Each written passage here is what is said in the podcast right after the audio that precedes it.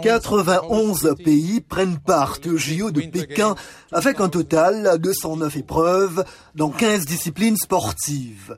La Chine a imposé des protocoles rigoureux pour empêcher la propagation du Covid-19. Pas de tickets vendus au public, pas de contact entre participants et visiteurs, une quarantaine de 21 jours pour les athlètes non vaccinés avant les Jeux et des tests de dépistage effectués quotidiennement. Hormis le problème Covid, le traitement réservé par la Chine aux Ouïghours et à d'autres minorités ethniques dans le nord du pays plane sur l'événement. Jen Saki et la porte-parole de la Maison-Blanche. L'administration Biden a décidé de n'envoyer aucune représentation diplomatique ou officielle aux Jeux olympiques et paralympiques d'hiver de Pékin 2022 en raison du génocide et des crimes contre l'humanité en cours au Xinjiang et d'autres violations des droits de l'homme. La Chine a critiqué ce qu'elle appelle la politisation de ces JO. Wang Wenbin porte-parole du ministère chinois des Affaires étrangères. Le sport n'a rien à voir avec la politique. Les Jeux olympiques sont un grand rassemblement pour les athlètes et les fans de sport, pas une scène pour des postures politiques.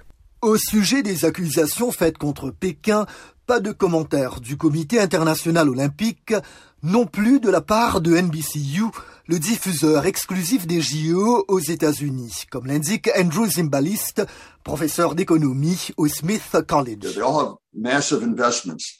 Ils ont tous des investissements massifs dans ces jeux et ils veulent qu'ils se déroulent bien.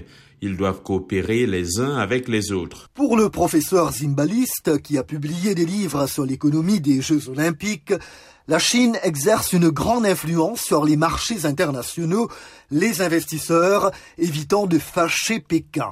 Pour des observateurs, l'événement n'est pas susceptible d'attirer le grand public six mois après les JO d'été de Tokyo.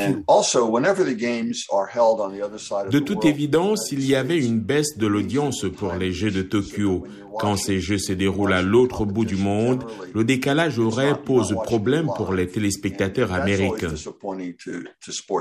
Suivre les Jeux olympiques ou pas, Andrew Zimbalist est d'avis que ce ne sont pas les questions d'ordre politique qui entrent en jeu pour la plupart des téléspectateurs. D'après lui, s'ils doivent regarder ces Jeux à la télévision, ils le feront pour le frisson et pour les équipes qu'ils soutiennent.